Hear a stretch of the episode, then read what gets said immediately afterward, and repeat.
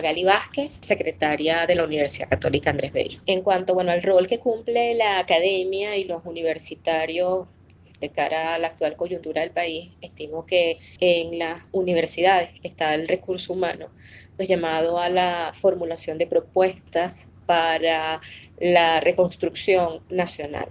Eh, Venezuela atraviesa por una crisis eh, muy ruda desde el punto de vista económico, social, político, es decir, en todos los ámbitos. Y bueno, eh, creo que precisamente en la, academia y en la universidad o desde esas instituciones hay mucho que decir, mucho que aportar en todos esos planos pues bueno, evidentemente frente a la coyuntura económica, pues la universidad eh, tendrá aportes que formular frente a la crisis social, pues también la formulación de planes y propuestas y por supuesto en el ámbito político electoral. De fondo escuchaban a Magali Vázquez González, abogada, especialista en ciencias penales y criminalísticas, doctora en Derecho y actual secretaria de la Universidad Católica Andrés Bello. Ella representa al grupo de profesionales que decidió quedarse en la Academia Venezolana para seguir formando a las futuras generaciones. El ejemplo de Vázquez es una referencia no solo para los abogados en formación, sino para todos los profesionales que tienen el reto de seguir preparándose, pues serán ellos los responsables de la construcción de un mejor país. Les saludamos Efraín Castillo y Tamara Sluznis. Y esta es una nueva emisión de nuestro programa Universate, las voces de la Universidad Venezolana, transmitido a nivel nacional por el circuito Unión Radio. Este espacio es producido por Unión Radio Cultural y la Dirección General de Comunicación, Mercadeo y Promoción de la Universidad Católica Andrés Bello. En la jefatura de producción está Carlos Javier Virgües. En la producción José Ali Linares y Oscar Calles. Y en los controles Fernando Camacho. Como siempre, antes de comenzar les recordamos nuestras redes sociales. En Twitter e Instagram somos arroba Universate Radio y nuestro correo electrónico es produccionuniversate.gmail.com. Los episodios anteriores de nuestro programa pueden ser descargados en la plataforma iBox, se deletrea IVWX, allí somos Producción Universate.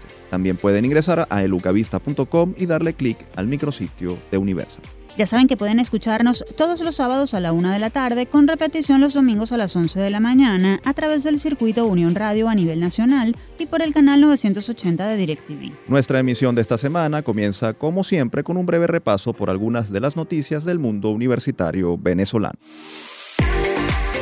Actualidad universitaria. Les contamos que el Decanato de Desarrollo Estudiantil de la Universidad Nacional Experimental del Táchira, UNED, anunció a través de un comunicado que el comedor de esa institución se irá a cierre técnico debido a la falta de recursos.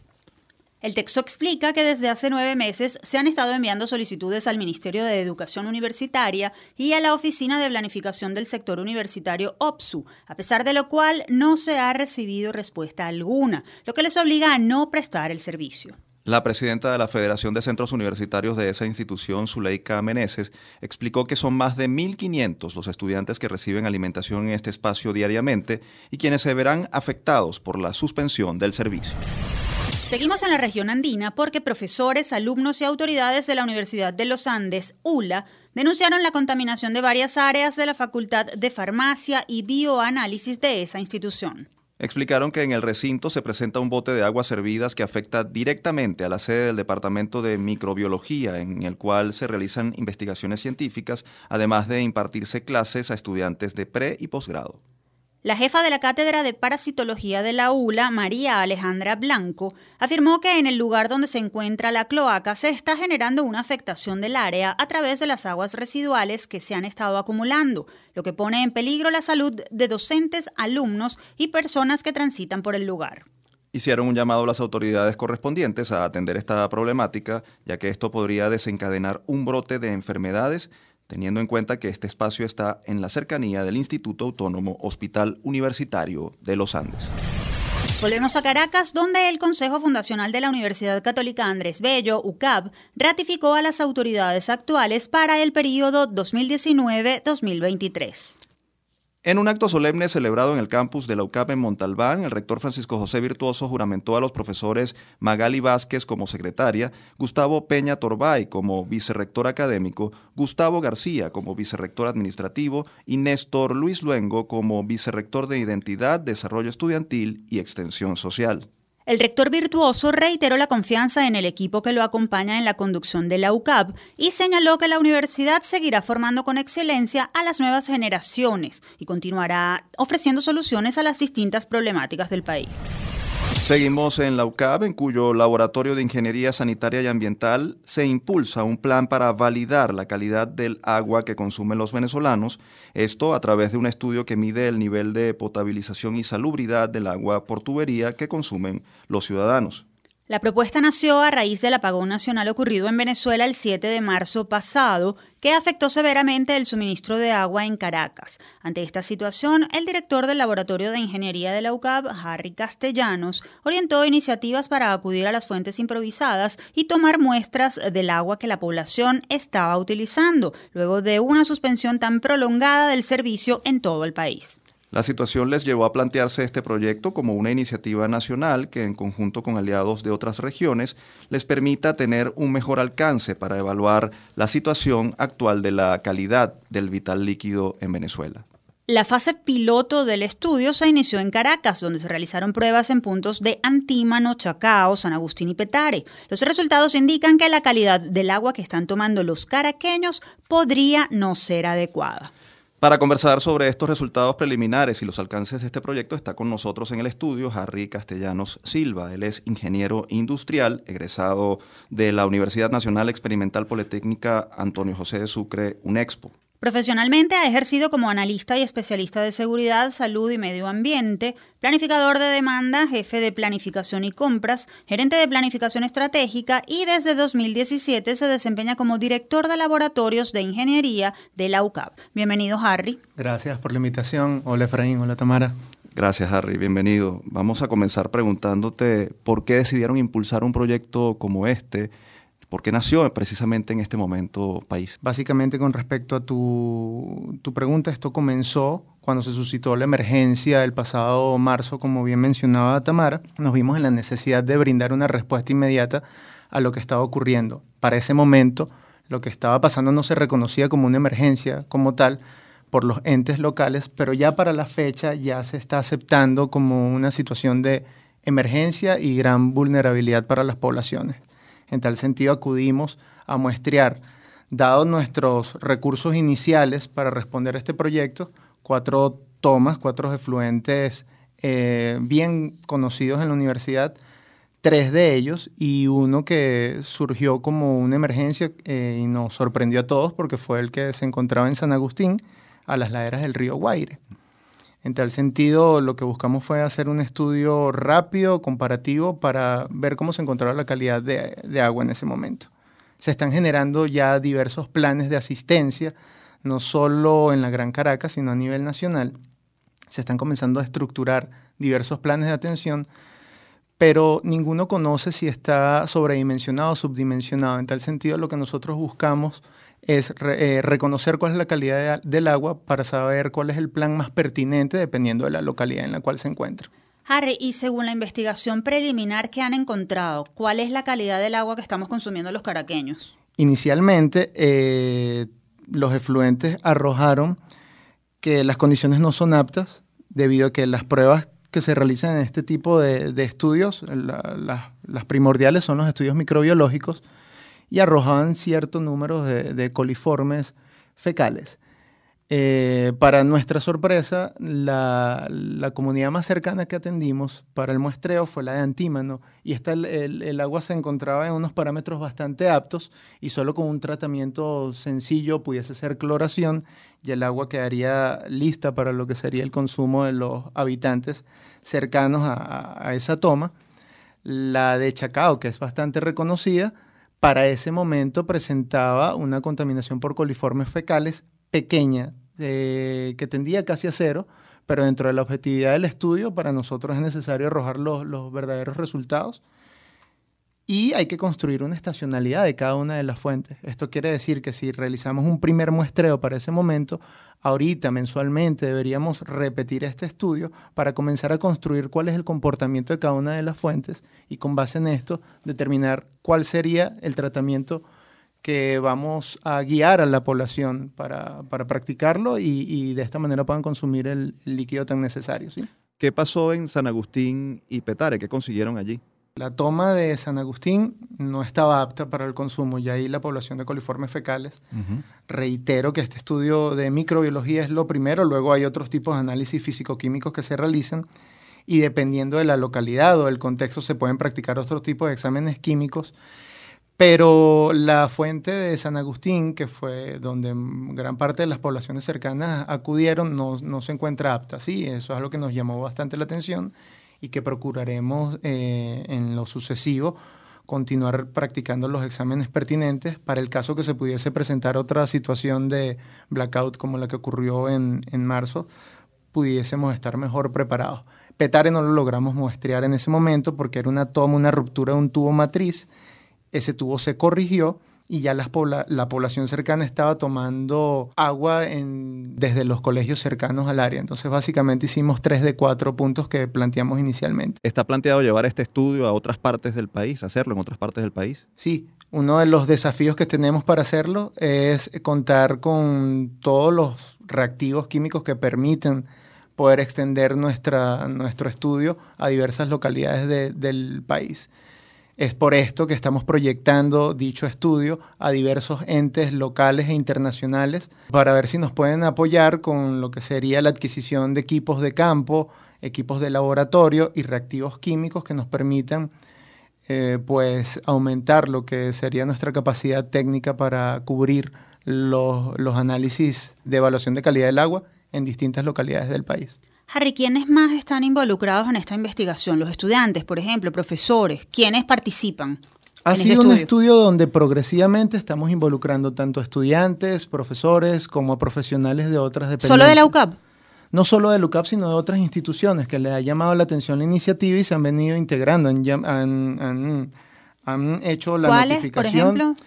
Estamos trabajando con distintas ONG eh, locales, estamos eh, de alguna manera tratando de tener algún acercamiento con los entes gubernamentales quienes ya reconocen la situación y de alguna manera, este, bueno, estamos sincronizados o pretendemos una sinergia que nos permita acudir a ambos a estas comunidades que se encuentran en mayor vulnerabilidad. Bueno, muy agradecidos, Harry, por habernos acompañado en el estudio. Ustedes escuchaban, amigos, a Harry Castellano Silva, director de los laboratorios de ingeniería de la UCAP.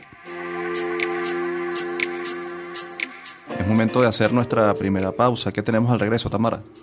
Bueno, y cuando volvamos vamos a conocer sobre los avances de las investigaciones que lleva a cabo el Centro de Estudios del Desarrollo CENDES de la UCB a través del Observatorio Venezolano de la Salud sobre la nutrición infantil en el país. Esto de la mano de la profesora Marianela Herrera. Y más adelante en la cancha tendremos al director de deportes de la Universidad Central de Venezuela, Frevery Castillo. Ya regresamos.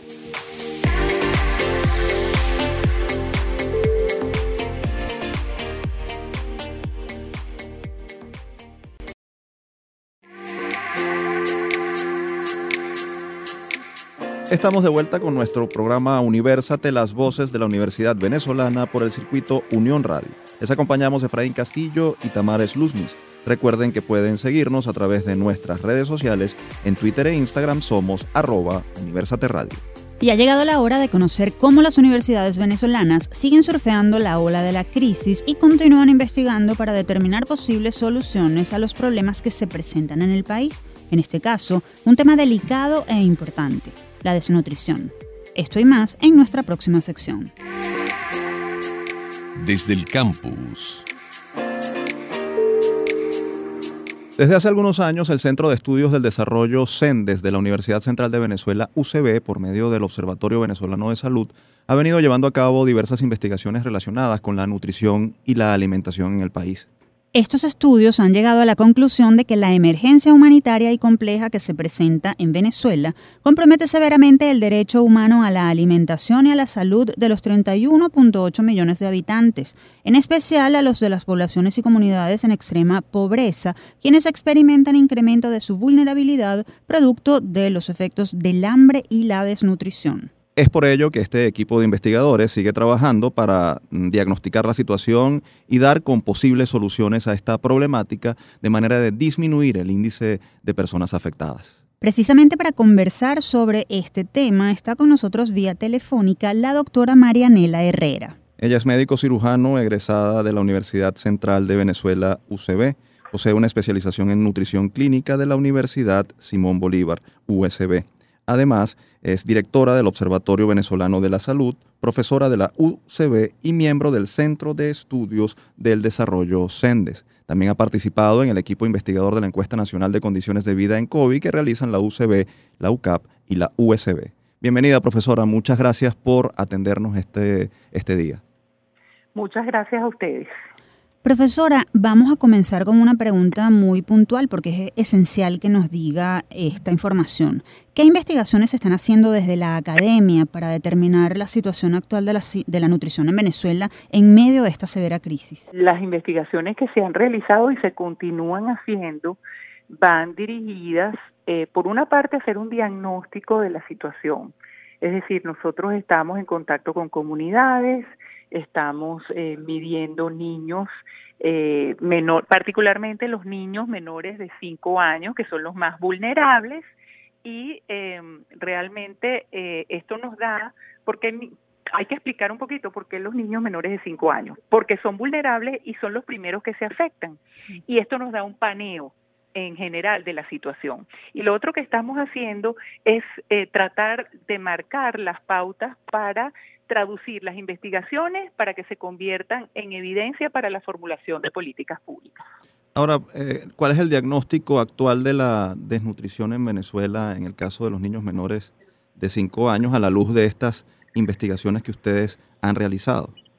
Bueno, fíjate, justamente eh, con participación de nuestro equipo de la Fundación Bengoa y de la Universidad Católica Andrés Bello, en el año 2017 se realizó un estudio a nivel nacional en sectores populares donde se evaluaron las condiciones eh, antropométricas para evaluar estado nutricional de niños entre 0 y 2 años de edad.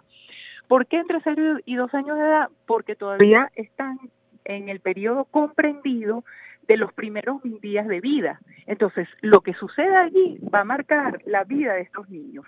Y lamentablemente para ese momento, para el año 2017, eh, se encontró que un 33% de estos niños de sectores populares ya tenían retardo en el crecimiento por el indicador talla-edad. Esto nos habla de que esa desnutrición crónica ya comienza desde el útero materno. Y entonces nosotros estamos eh, abocados a continuar este año esa misma investigación para darle seguimiento. ¿Cómo ha variado la situación de la desnutrición en los venezolanos? Porque recordamos que hace una década o menos se, se hablaba de malnutrición por sobrepeso y ahora es todo lo contrario. ¿Qué ha pasado y por qué hemos llegado hasta este punto? Bueno, fíjate, eso tiene una explicación. Cuando se cambiaron las, uh, la manera de, de abordar a través de programas y políticas el estado nutricional de las personas en Venezuela. Eh, universalización de esos programas, sin focalizar, sin identificar las necesidades que estaban por detrás. Eh, no decimos que es que sea malo eh, repartir una bolsa de comida a quien lo necesita, sin embargo, la recomendación debería ser distribuir lo apropiado acorde con las necesidades. Y eso no se realizó.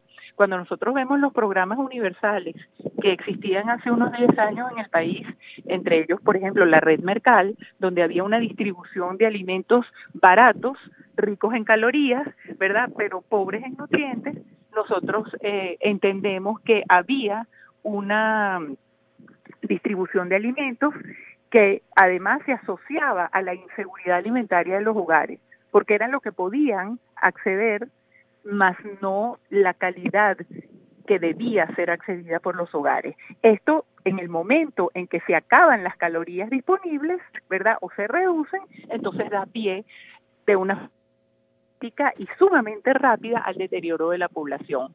Entonces hay una explicación para esto que estamos viendo. Se acaban las calorías, y entonces empezamos en un proceso franco de desnutrición importante.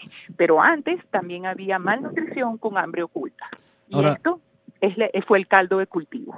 Eh, doctora, em, pensando a mediano plazo, a corto y mediano plazo, ¿cuáles son las consecuencias de que los niños eh, ya menores de 5 años estén presentando esta desnutrición desde el útero y que 33% eh, presente retardo como en el crecimiento, como usted lo, lo menciona. ¿Qué le espera a, la población venezolana a, corto y mediano plazo si esta situación no se revierte en, en los próximos años? Fíjate, la, la, situación es crítica porque los daños, mientras uh, más temprano se puedan revertir, tienen una mejoría mucho más impactante y más importante. Mientras más tardemos en abordarlo, pues las consecuencias se van a hacer sentir, particularmente en el desarrollo cognitivo, en las habilidades eh, neuromotoras, eh, y esto también se va a, experimentar en el mediano y el largo plazo en la capacidad productiva del, a nivel del país, porque recordemos que hasta el Banco Mundial tiene el indicador talla edad como uno de los indicadores más importantes que pueden predecir el capital humano de una sociedad. Entonces, si nosotros no nos ponemos, como decimos nosotros los venezolanos, no nos ponemos las pilas y revertimos esto tan pronto no sea posible, vamos a tener unas consecuencias muy negativas, amén de, de la promoción y, de, y del recrudecimiento de enfermedades crónicas que se programan a nivel intrauterino, como enfermedades cardiovasculares, algunos tipos de cáncer y la diabetes. Y concretamente, ¿qué se puede hacer para revertir esta, esta situación? ¿Qué políticas públicas se deben implementar y qué se puede hacer desde fundaciones como Bengoa? ¿Qué están haciendo para atacar esta situación? Sí, fíjate, eh, es muy importante entender que las políticas públicas deben ser integrales y deben abordar la situación que existe en el país y en una comunidad en particular. Entonces, desde allí, desde atacar eh, desde la base las necesidades, por ejemplo, las madres que están con déficit de ácido fólico deben recibir ácido fólico tan pronto sepan que están embarazadas, porque esto nada más que con una pastillita diaria durante tres meses, el primer trimestre del embarazo se previenen el 50% de, los defectos del tubo neural. Y asimismo nosotros desde Dengoa estamos proponiendo el abordaje integral que eh, incluye ciertamente la complementación y suplementación eh, calórico, proteica y de nutrientes, pero también eh, requiere de educación y de promoción de la salud para que la gente esté consciente de lo que tiene que exigir tanto en sus derechos eh, para que no se vean vulnerados los derechos a la salud y a la alimentación y para que la gente esté consciente de lo que implica un buen cuidado desde el embarazo y desde el propio nacimiento de los niños en Venezuela. Doctora, otro tema que preocupa es el tema de la nutrición de otra población vulnerable, que es la población eh, de la tercera edad, los, ancianos, que también están en una situación delicada desde el punto de vista de nutrición. ¿Qué, qué hallazgos han conseguido ustedes en sus investigaciones y, y, qué hay que hacer particularmente en esa, en esa área, porque además eso se mezcla con el tema de que muchos ancianos están abandonados a su suerte por el tema de la, de la, de la migración masiva de venezolanos. Así es, fíjate, hay organizaciones aliadas que tienen unos estudios importantes eh, sobre adultos mayores y, e inclusive estados como en el estado Zulia, eh, por ejemplo, se han, se han realizado estudios donde encuentran una gran proporción de adultos mayores justamente que han sido abandonados, que, que están solitos porque, porque tienen los hijos afuera, aunque los hijos intentan enviar eh, dinero para la manutención de, de sus padres y de los abuelos. Pero esto es algo que, que, esa es una pregunta sumamente importante porque fíjate, ahorita el abordaje a nivel mundial, y de hecho así lo expresa la Organización Mundial de la Salud, es a partir del envejecimiento saludable. ¿Por qué? Bueno, porque el, el, adulto mayor es quien tiene una experiencia, son, son es, la gente, el grupo poblacional que tiene un legado que dejar y nosotros lo estamos desaprovechando en Venezuela. El adulto mayor debería llegar a esa edad saludable porque el envejecer es un proceso normal, no es una enfermedad. Entonces, tendríamos que contar con adultos mayores saludables, dispuestos a cooperar y dispuestos a dejar su experiencia a la generación de relevo. Y esto hay que rescatarlo. Las políticas públicas deben centrarse en el envejecimiento saludable. ¿Qué próximos pasos darán en, en investigaciones en esta área? Bueno, fíjate, nosotros en, en, el Centro de Estudios del Desarrollo estamos fomentando las investigaciones sobre seguridad alimentaria, porque seguridad alimentaria es un es, es realmente eh, prevención, es prevención en alimentación, en nutrición y en salud, porque cuando un hogar puede alimentarse, sus integrantes eh, tienen un menor riesgo de enfermarse, tienen un mayor chance de ser educables y tienen una muy, muy grande eh, posibilidad de salir de la pobreza. Entonces, cuando nosotros vemos esto, estamos bien enfocados en los estudios de seguridad alimentaria como factor promotor del bienestar social. Doctora, muchísimas gracias por, por atendernos, por su amable y generosa opinión calificada sobre este tema tan importante para el desarrollo del país. Escuchaban a Marianela Herrera, médico especialista en nutrición, profesora universitaria y presidenta del Observatorio Venezolano de Salud. Momento de hacer nuestra segunda pausa en Universate, las voces de la Universidad Venezolana. Al regreso, en la cancha estará Frederick Castillo, director de deportes de la UCB, quien nos hablará sobre los desafíos de esa instancia para seguir alentando a los atletas a seguir apostando por el deporte. Y más adelante, el psicólogo y experto en mercadeo relacional Gabriel Valt nos dirá si es importante o no tener un título universitario en la actualidad. Esto y más en cambio de rumbo. Ya volvemos.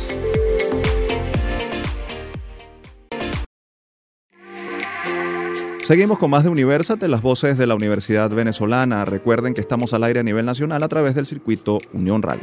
También tienen a su disposición nuestras redes sociales. En Twitter e Instagram somos arroba Universate Radio y nuestro correo electrónico es produccionuniversate.gmail.com. Y es momento de conocer cómo el deporte sigue siendo una opción para la formación de profesionales integrales en nuestra próxima sección. En la agenda. Recientemente, la Dirección de Deportes de la UCB anunció la reapertura de la piscina olímpica de esa institución, lo cual beneficia a cientos de atletas de la UCB. Asimismo, ha estado llevando a cabo el reacondicionamiento de diversos espacios deportivos del campus gracias a alianzas estratégicas con empresas nacionales. Para conversar sobre esto y hablarnos de cómo la academia sigue alentando a sus atletas a seguir practicando deportes, está con nosotros el eh, profesor Frevery Castillo. Él es administrador egresado del Colegio Universitario de Caracas, se ha desempeñado como coordinador de logística de la Fundación UCB y en la actualidad es el director de deportes de la Universidad Central de Venezuela. Bienvenido, profesor. Eh, gracias, muy, eh, muy contento de estar hoy aquí en este espacio con ustedes. Eh, y bueno, queremos darle este, un poquito lo que estamos haciendo allá en la Universidad Central de Venezuela, Precisamente, ¿cuál es la situación actual de las instalaciones deportivas de la Universidad Central de Venezuela? Eh, quiero mencionar que ahorita en la Universidad Central de Venezuela, todos los espacios deportivos, este, no están al 100%, pero sí tenemos un 80% en todo lo que son todos los espacios deportivos de la Universidad Central de Venezuela. ¿okay?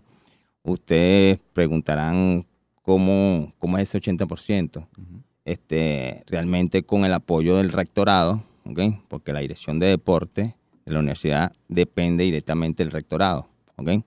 Con el rectorado hemos trabajado conjuntamente muy estrecho. Nosotros, este, lo poco que hemos tenido es con el rectorado, conjuntamente con algunos equipos profesionales, tanto del fútbol profesional como del béisbol. ¿Qué eh, instalaciones se han recuperado además de la eh, piscina eh, olímpica de la universidad? Usted habla de 80% de recuperación. ¿Nos puede mencionar qué, espacios están habilitados gracias a ese esfuerzo conjunto? bueno, primeramente el, complejo de la piscina, como se lo acabo de mencionar, con el apoyo del rectorado, la pusimos a funcionar completamente. ¿okay? Ahí se le hizo un trabajo a fondo, tanto en los filtros, sala de máquina y todo lo que es todo el área de la piscina, lo que le decimos la playa, ¿ok? Filtro y se le hizo eh, también un trabajo a los vestuarios, ¿ok? Y otros espacios que hemos que se han recuperado, el Estadio Olímpico de fútbol, ¿ok?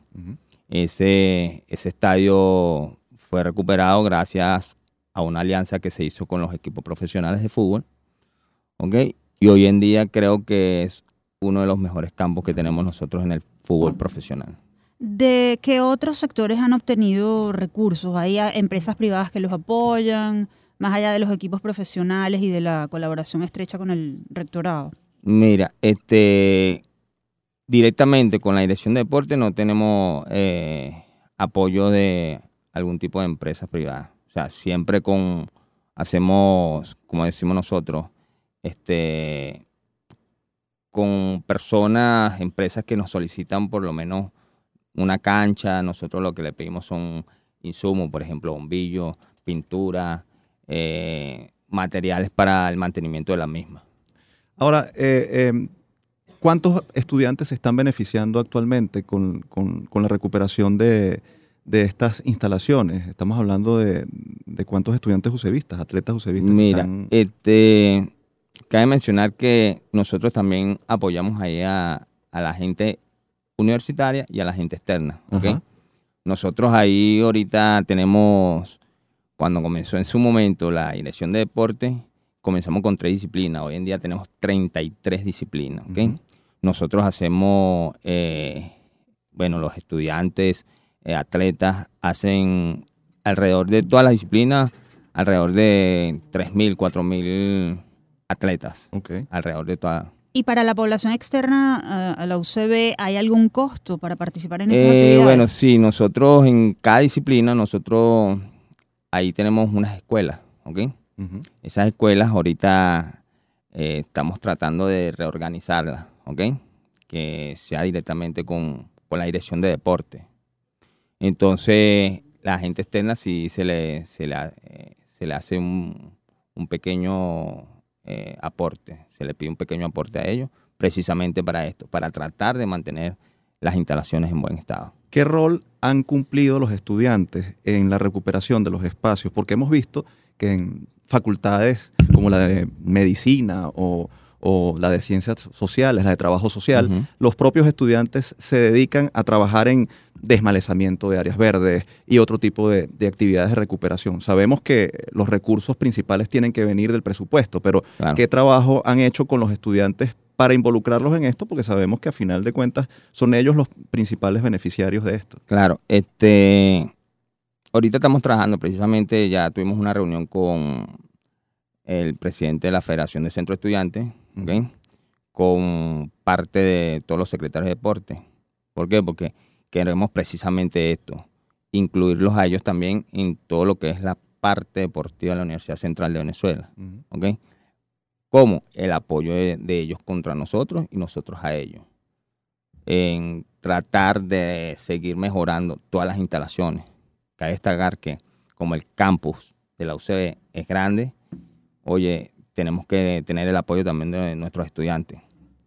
Tenemos también que mencionar que estuviésemos mucho mejor este, con el presupuesto que nos, nos diera el Ejecutivo Nacional. Nosotros tenemos desde el 2007 el mismo presupuesto hasta la fecha. ¿Qué es de cuánto para...? Mira, este no te no tengo esos números, pero sí sé que son desde el 2007 no nos no nos han dado otro Ese- ese- esos montos no han variado. Y precisamente para atacar este problema presupuestario, la, la Dirección de Deportes ha pensado en generar sus propios recursos. Este, bueno, precisamente ahorita estamos estudiando esas posibilidades. Eh, lo que estamos haciendo, por ejemplo, con varias disciplinas, o sea, vienen, nos solicitan eh, algún espacio y nosotros lo que hacemos es pedirle, como les dije en, en su momento, eh, algo como bombillos, pintura, eh, que nos ayuden a mantener la- las estructuras. Ahora, eh, finalmente, profesor, ¿cuál es el mensaje que da usted a propósito de, de la recuperación de estos espacios y de la función del deporte como un- una herramienta transformadora dentro de la vida universitaria para los, para los universitarios? Bueno, mira, este, primero que todo yo le digo a los, a los atletas estudiantes que siempre han allá a la oficina, le digo, mira, este, no podemos escapar de, del momento que está pasando ahorita Venezuela, ¿ok?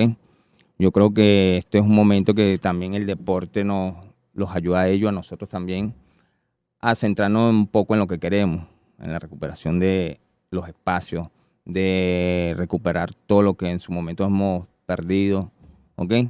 Y los alentamos todos los días, o sea, seguir luchando por lo que queremos, por los espacios en la universidad, por las disciplinas que han bajado este, su nivel.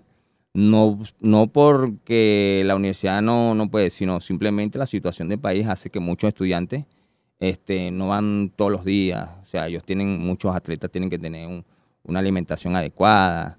Entonces eso también falla un poquito. Pues. Ese es un pendiente.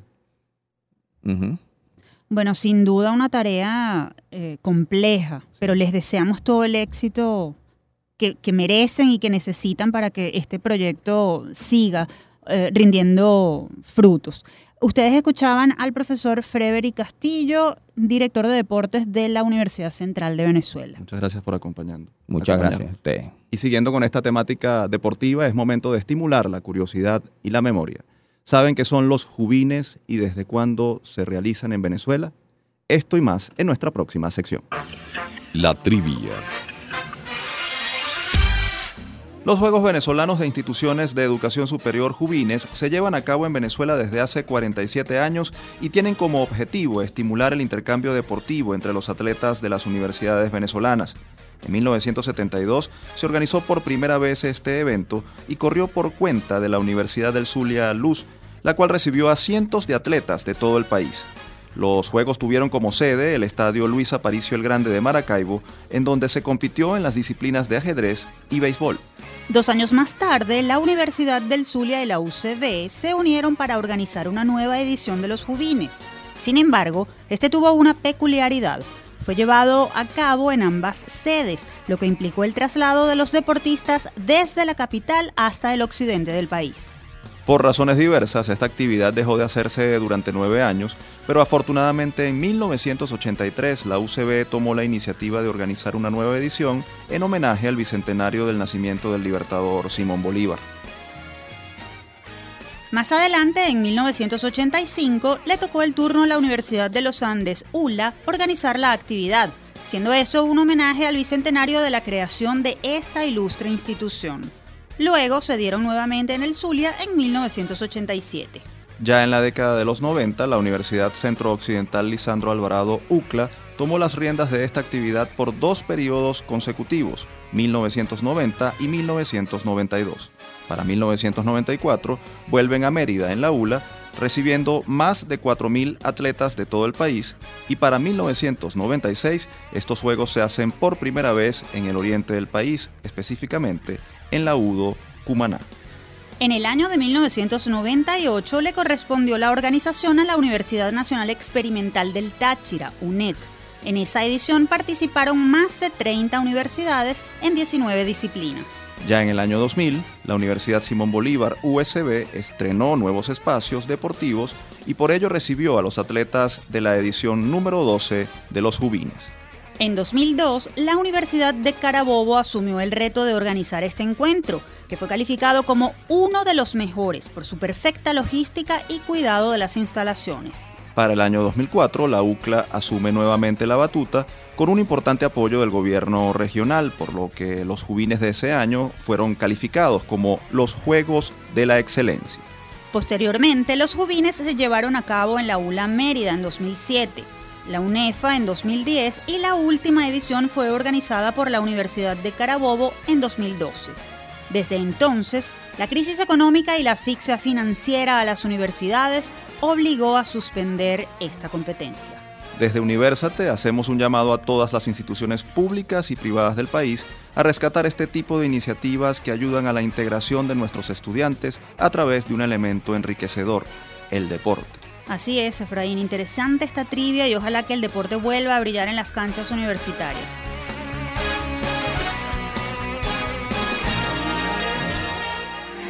Ahora es momento de hacer nuestra última pausa en Universate, las voces de la Universidad Venezolana. Al regreso conoceremos qué está ocurriendo más allá de nuestras fronteras en nuestra sección El Mundo Gira. No se aparten, ya regresamos.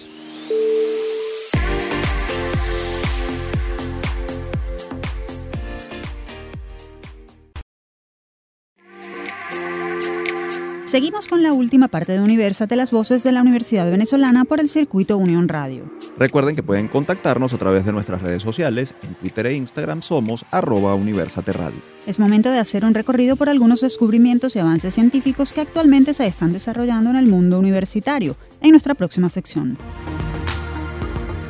El mundo gira.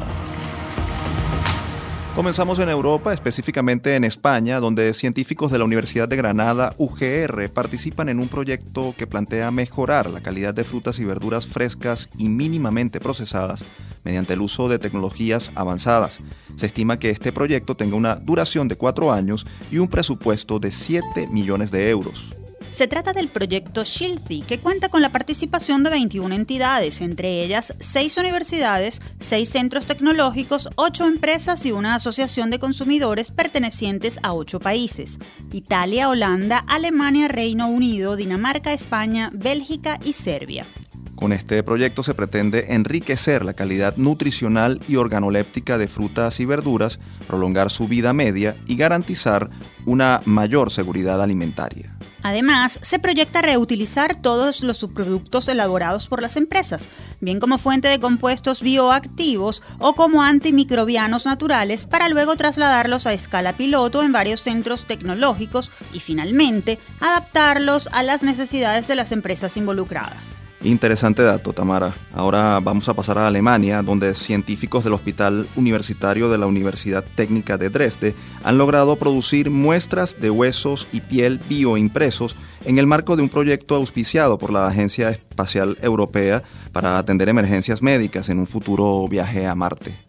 Tommaso Gidini, director de la División Estructura, Mecanismos y Materiales de la Estación Espacial Europea, la cual está a cargo de supervisar el proyecto, recordó que un viaje a Marte u otros destinos interplanetarios implicará pasar varios años en el espacio y que no existirá la opción de regresar antes de lo previsto en caso de una emergencia médica. Tampoco será posible transportar suministros médicos suficientes para hacer frente a cualquier eventualidad, por lo que la bioimpresión 3D podría ser la manera de responder a las urgencias médicas. Qué proyecto tan interesante, Efraín. Debemos hacerle seguimiento para futuros avances. Así es. Mientras tanto, vamos a cerrar nuestro recorrido en China, donde un equipo liderado por científicos de la Universidad Sun Yat-sen de Guangzhou descubrió una fórmula para erradicar el mosquito tigre, un transmisor de enfermedades como dengue, zika y chikungunya. Los integrantes han puesto en práctica una técnica combinada con la que se ha conseguido eliminar hasta 94% de la población de mosquitos tigre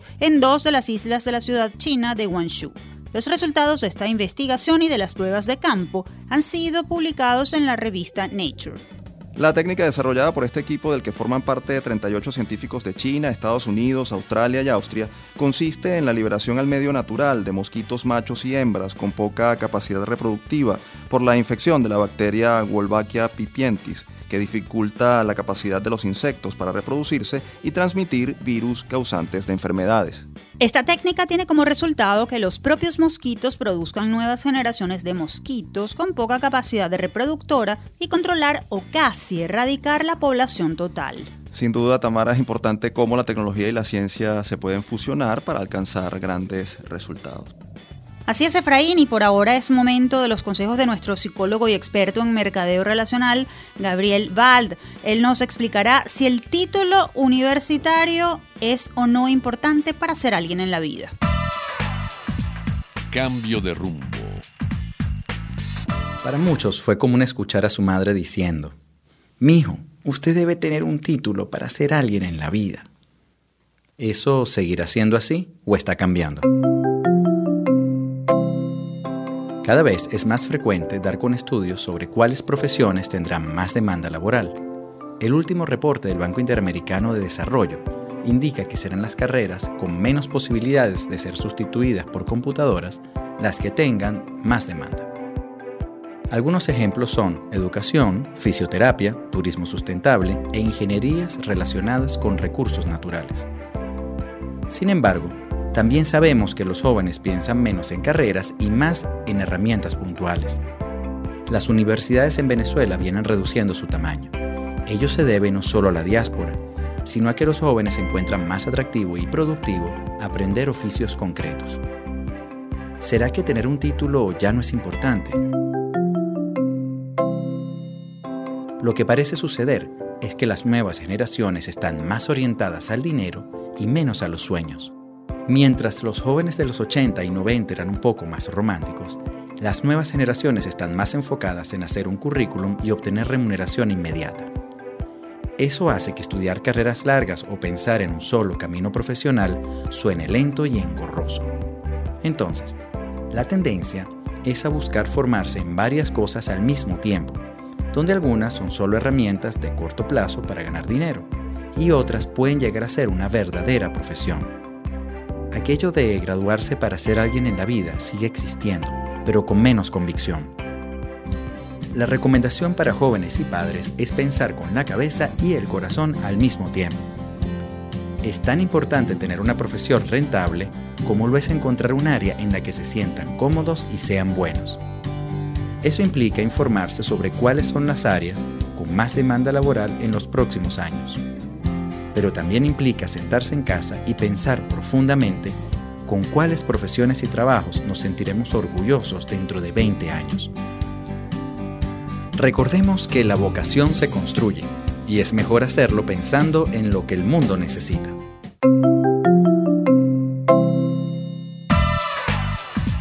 Cambio de rumbo.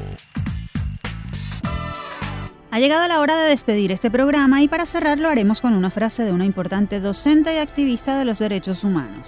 La mejora de la condición de la mujer parece en particular estrechamente ligada con los progresos que deberían lograrse en el respeto de los derechos humanos, la consolidación de la paz y el establecimiento de relaciones económicas más justas entre las naciones, progresos inseparables de las transformaciones económicas, sociales y culturales que exige el establecimiento de una igualdad efectiva entre los sexos. Esta frase es de la emblemática Argelia Laya, considerada como una de las mujeres más importantes de la historia política venezolana del siglo XX. Laya nació en 1926 y falleció en 1997. El pasado 13 de julio se cumplieron 93 años de su natalicio. Hoy en Universate queremos reivindicar el legado de esta importante docente, activista y defensora de la igualdad de género. Gracias como siempre por acompañarnos. Les recordamos que este espacio fue producido por Unión Radio Cultural y la Dirección General de Comunicación, Mercadeo y Promoción de la Universidad Católica Andrés Bello. En la jefatura de producción estuvo Carlos Javier Virgües. En la producción José Ali Linares y Oscar Calles. En los controles Fernando Camacho y en la conducción Efraín Castillo y Tamara Sluznes. Hasta la próxima.